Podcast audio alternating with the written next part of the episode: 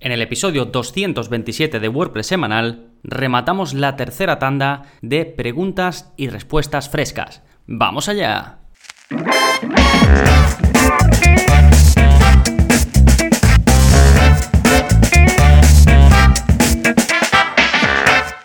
Hola, hola, soy Gonzalo de gonzalonavarro.es y bienvenidos a WordPress Semanal, el podcast en el que aprendes WordPress de principio a fin, porque ya lo sabes, no hay mejor inversión que la de aprender a crear y gestionar tus propias webs con WordPress. Y seguimos con la tanda o las tandas de preguntas y respuestas. Esta es la tercera de las tres que voy a hacer de forma seguida y ya después pues continuaremos con el plan habitual de episodios del podcast, donde suelo publicar un episodio al mes de preguntas y respuestas y el resto pues son eh, contenidos generales relacionados con WordPress. Bien, antes de contestar las cinco preguntas que están sacadas directamente del soporte que doy a los suscriptores, ya sabéis que en gonzalonavarro.es barra cursos tenéis cursos vídeos avanzados y soporte conmigo. Pues estas eh, preguntas y estas respuestas que voy a dar están sacadas precisamente de ahí, del soporte personalizado para los suscriptores. Pero antes de adentrarnos de lleno en ellas, vamos a ver las novedades, qué está pasando en gonzalonavarro.es esta semana. Como cada semana tenéis un nuevo vídeo de la zona código, en este caso ya es el vídeo 178. Ya sabéis que si estáis suscritos tenéis acceso a todos, ¿eh? todos los vídeos ya publicados, más los nuevos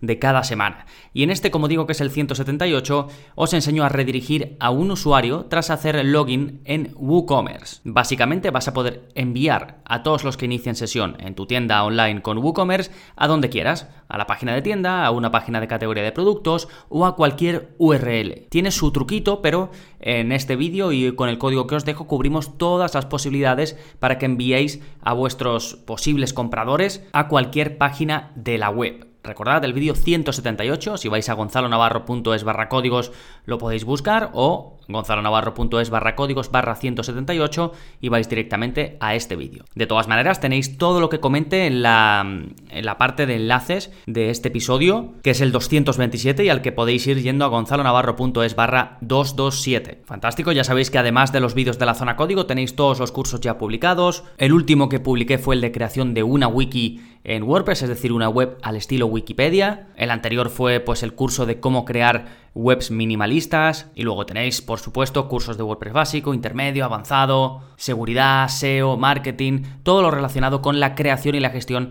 de páginas web de forma profesional. Bien, esas son las novedades y antes de seguir con las preguntas y las respuestas, vamos a ver el plugin de la semana y no es nada más y nada menos que Quad Layers TikTok Feed. Es un plugin eh, que te permite mostrar de forma sencilla las publicaciones de TikTok en tu web con WordPress. Al igual que hay plugins que te permiten hacerlo eh, para Instagram o para otras redes sociales, en este caso está pensado para TikTok. Así que si estáis en esta eh, red social que se está haciendo tan popular, pues aquí tenéis la forma de conectar vuestra web con WordPress con la cuenta de TikTok y hacer que se muestre vuestros vídeos de TikTok. De nuevo, Quad Layers TikTok Feed lo dejo en las notas del episodio. Recordad, episodio 227. Y ahora ya sí, vamos con vuestras preguntas y mis respuestas. Y empezamos con la de Adrián, que va sobre solucionar el error de el postproceso de la imagen ha fallado. Me dice, hola, estoy trabajando en local con la aplicación local y he seguido las instrucciones del curso y todo ha funcionado bien, carga de themes, plugins, etc. El inconveniente es que al querer cargar cualquier archivo a la biblioteca de medios, me aparece el siguiente mensaje. Y ya, entre comillas, me pone el mensaje. Y el mensaje, pues bueno, viene a decir que el postproceso de haber subido una imagen que ha fallado y que seguramente no hay suficientes recursos y que la imagen debe ser más pequeña de 2500 píxeles. ¿De acuerdo? Y me sigue diciendo, te aclaro que intento subir un logo que no supera los 50 KB y aún así sale el error. ¿Podrías decirme cómo puedo corregirlo? Gracias desde ya. Bueno, eh, gracias a Adrián. Esta pregunta la pongo porque WordPress introdujo un límite de tamaño de, de subida de imagen a partir de la versión 5.3 y desde entonces, en determinadas ocasiones, a algunos usuarios es cierto que les salta el mensaje cuando no tiene que saltarle el mensaje. No estoy seguro de si es por alguna cosa de servidor o algún fallo de WordPress, la verdad que no tengo claro la razón, pero em, al final donde he encontrado que se puede solucionar es desactivando el límite. Se puede desactivar por código, pero también hay un plugin que te permite hacerlo, así que os dejo un enlace al eh, plugin que os permite desactivar este límite de subida de 2500 píxeles, que aquí Adrián me dice que él no está subiendo una imagen tan grande, pero que eh, por, eh, por, algún motivo se está detectando mal, a lo mejor es porque está en local y por el tipo de configuración que tiene, bueno, en cualquier caso se puede desactivar como digo por código con el plugin, el plugin es muy liviano, simplemente sería como añadir el código prácticamente y ya con eso pues se soluciona. Esta medida la tomó WordPress para evitar que la gente suba imágenes muy grandes cuando no es necesario, ¿de acuerdo? Lo que pasa que, como digo, a veces pues eh, me he encontrado que a algunos usuarios le ha surgido este error. Bien, nos vamos ahora con la pregunta de Juan, que va sobre mostrar imágenes en formato cómic. Me dice, hola Gonzalo, antes de nada me gustaría darte las gracias por todos los cursos, podcasts y vídeos. Me han ayudado muchísimo a crear mi página web. Bueno, gracias a ti, eh, Juan, por tus palabras. Y me sigue diciendo, estamos pensando en hacer una web que tenga una página de inicio similar a un cómic con imágenes en viñetas y con tamaños diferentes que no siguen una disposición en columna. No sé si me explico. Te mando un enlace para que te hagas una idea. Y bueno, me pone un enlace que lo dejo oculto por, por privacidad. Y continúo, me dice, también había pensado en poner las imágenes con marcos de diferentes tamaños y así se podría adecuar más o menos a lo que buscamos. He estado mirando plugins, pero no he visto nada que me convenza. Tampoco sé si con el theme de Elementor podría sin más, aunque me temo que no. Muchas gracias y cuídate. Juan. Bueno, entiendo que Juan aquí con el theme de Elementor se refiere a Hello, que es un tema que mm, eh, lo ha sacado la misma gente de Elementor, que partes en blanco y luego pues diseñas las páginas con Elementor o Elementor Pro, ¿vale? Pero bueno, la pregunta de, de Juan va enfocada un poco a cómo poner imágenes en una disposición que quede similar a cómo eh, se vería una viñeta de un cómic o varias viñetas de un cómic. Entonces, en el caso de que, eh, ya le contesté a Juan, ¿no? De que al final use Elementor, pues con el widget de galería se puede hacer. Eh, la clave está en ponerlo en formato Masonry, que lo que hace es que las imágenes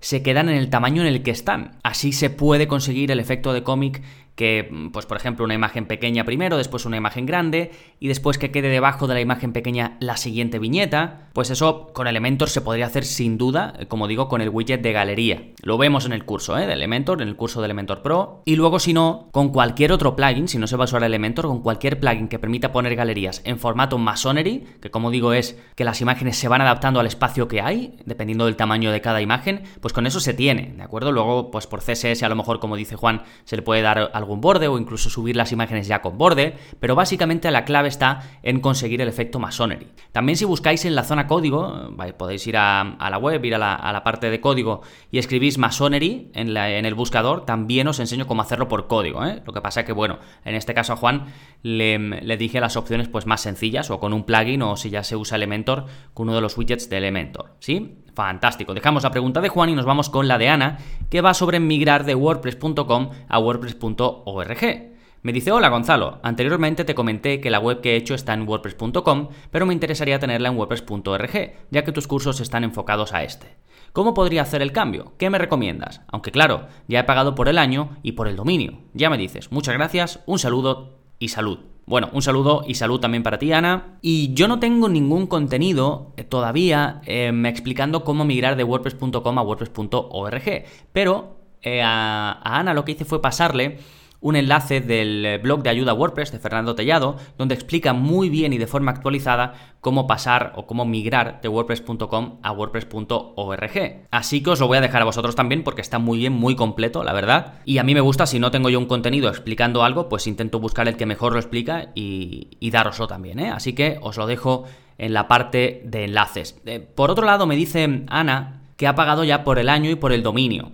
A ver, realmente con WordPress.com lo que puedes comprar es el dominio y lo compras en el año, pero no pasa nada, puedes seguir teniendo el dominio en WordPress.com y apuntarlo al hosting nuevo donde instales eh, tu web eh, con WordPress, ¿no? Eh, con WordPress ya autogestionado y descargado desde wordpress.org. Así que eso no hay problema, simplemente pues le pagas el dominio a wordpress.com en lugar de pagárselo a GoDaddy o a Namecheap o a cualquier otra empresa. ¿Sí? Eso también está explicado incluso en el, en el post que os comparto de Fernando Tellado, ¿eh?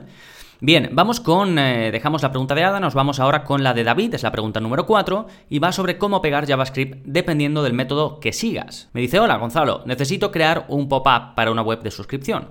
En él quiero que se pueda poner el email y la contraseña para entrar. He seguido este vídeo de la zona código y me pone em, un enlace al vídeo 63 de la zona código que también os dejo a vosotros, donde explico cómo crear un pop-up con un poquito de eh, JavaScript, un poquito de HTML y un poquito de CSS. Y me dice, he seguido estos pasos. Uno, crear una página de prueba para aprender antes de implementarlo y poner en ella el HTML del botón. Dos, en el CSS del theme poner el CSS que indicas. Tres, en los scripts del body de la página he puesto el CSS. Eh, aquí entiendo que se refiere al JavaScript, ¿de acuerdo? Eh, me dice, estoy usando el sample theme de Genesis. Y me sigue diciendo, al ver la página y hacer clic sobre el botón, no se abre ningún pop-up. Lo he probado en los principales navegadores y en ninguno funciona. No me sale ningún mensaje de que haya errores en el JavaScript del navegador. He comprobado que los códigos están bien copiados, el HTML, el CSS, el JavaScript. ¿Crees que hay algo más que esté pasando por alto o que deba comprobar? Un cordial saludo, David. Bueno, esto también lo pongo, no sé si ha quedado eh, claro, pero básicamente debéis tener en cuenta que cuando estáis pegando código JavaScript, depende de dónde se pegue, quizás hay que especificar que es un script, hay que ponerlo entre las etiquetas script. Por ejemplo, en el caso de David me dice que está usando Genesis Sample Theme y Genesis trae una opción donde tú puedes poner scripts, trozos de código, por ejemplo, el código de seguimiento de Google Analytics, el eh, pixel de Facebook, y si os fijáis, cuando pegáis ese tipo de scripts, ese tipo de códigos, siempre van precedidos por una apertura que es script, una etiqueta de script para especificar esto es un script, y luego al final una etiqueta de cierre de script. Pues lo mismo si vais a poner JavaScript personalizado. Tenéis que especificar que lo que estáis poniendo es un script. Porque si no, Genesis no va a ser capaz de entender que eso que estás poniendo es código JavaScript. ¿De acuerdo? ¿Qué pasa? Que en el vídeo de la zona código, pues yo el código seguramente lo pegaré en algún otro lugar. Ahora mismo no recuerdo dónde, cómo lo hago, aunque bueno, en el vídeo podéis seguir eh, el mismo método que yo, ah, pero seguramente ahí ya esté especificado que se está usando JavaScript, entonces yo en el vídeo no usé la apertura y el cierre con las etiquetas de script y ese fue la confusión de David y por eso a David no le funcionaba. En cuanto le expliqué esto y ya puso las etiquetas, me comentó que le funcionó sin problemas. Así que lo quería comentar por si os veis en esta situación que lo tengáis en cuenta, ¿de acuerdo? Dependiendo de dónde pegues el JavaScript, de cómo lo hagas, quizás necesitéis las etiquetas eh, especificando que se trata de un script, ¿sí? Bueno, dejamos esta pregunta un pelín más técnica eh, de David y nos vamos con la de Jorge, que es la quinta y última, y que va sobre cómo controlar las dimensiones de las imágenes en WooCommerce. Me dice, hola Gonzalo, muchas gracias por esta estupenda web, tus consejos y cursos. Tengo un problema que por mucho que he buscado no logro solucionar. El caso es que con las imágenes de mi web no consigo que se adapten al cuadro en las que las quiero contener. O bien se recortan o se expanden de forma que no deseo he logrado mitigar algo esto con los plugins eh, The Smart Thumbnails y Regenerate Thumbnails, pero no es exactamente lo que busco, ya que aunque me las deja bien en la página de archivo de productos, no lo hace bien en la propia página de producto.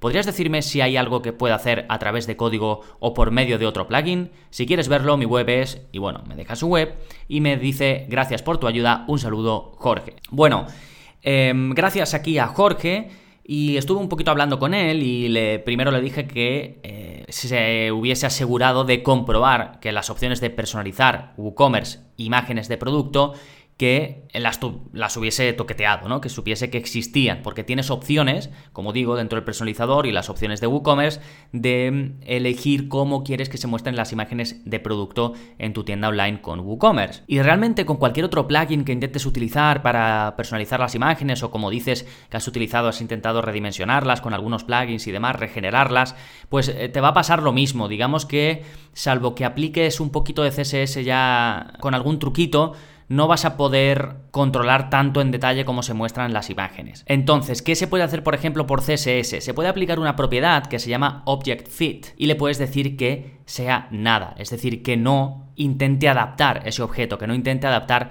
esa imagen. Así quedarán expandidas, que, es, que entiendo es lo que busca eh, Jorge en este caso. ¿De acuerdo? Después, por otro lado, hay veces en las que eh, la gente importa directamente las imágenes de una URL cuando las pone en sus tiendas con WooCommerce. Sobre todo esto se hace pues cuando se hacen eh, tiendas nicho de Amazon y demás. Eh, para buscar afiliados en Amazon me refiero, y ese tipo de cosas, y se importan las imágenes directamente en una URL. Cuando se hace esto no se puede controlar la imagen, porque no está en tu web, no la tienes tú. Entonces eso tenlo en cuenta, si no la tienes en la librería multimedia, las opciones que tú configures en, en WooCommerce no te van a funcionar, ¿de acuerdo? Por CSS sí, porque siempre lo puedes controlar, digamos, el aspecto desde la, parte frontal, pero es eso, hay que jugar un poco con el CSS, quitarle, como digo, o, establecer Object Fit None, es decir, em, que el objeto, que la imagen no se cuadre automáticamente y ya cuando hagas eso, pues puedes intentar jugar un poco con cómo queda la imagen por CSS. Pero hay que eh, trabajarlo un poco, no es tan sencillo. ¿De acuerdo? Bueno, me han quedado estas dos preguntas un poquito más técnicas,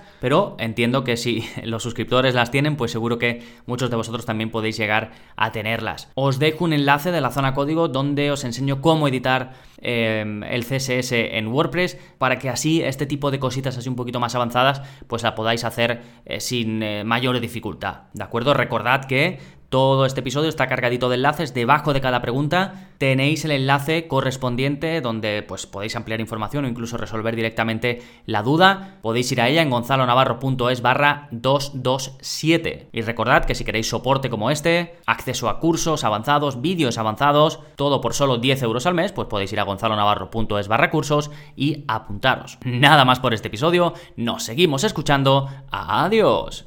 Thank you.